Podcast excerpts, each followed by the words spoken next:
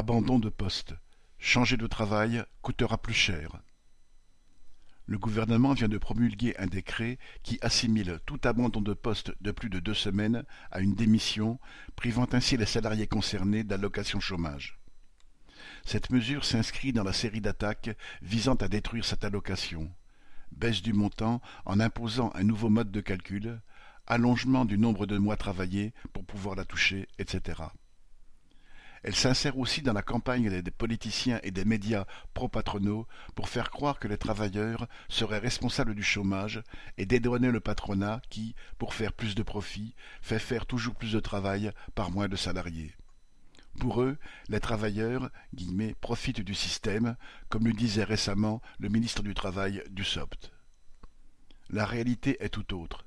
Même la DARES, un organisme dépendant du ministère du Travail, a dû admettre que 57% de travailleurs ayant abandonné leur poste ne touchent pas ensuite d'allocation chômage.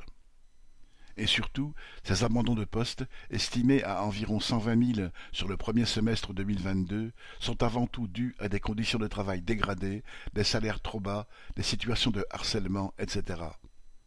D'après l'UNEDIC, il concerne principalement les moins diplômés, titulaires d'un BEP ou d'un CAP, qui occupent les emplois les plus durs, dans les usines, le nettoyage, le commerce, la restauration, le bâtiment, etc. Par ce décret, ces travailleurs vont donc être encore plus enchaînés à leur poste et au bon vouloir de leur patron, car ils savent qu'ils n'auront désormais plus aucune ressource. Rien d'étonnant donc si cette mesure anti-ouvrière est issue d'un amendement qui a été voté par les députés de droite et du RN.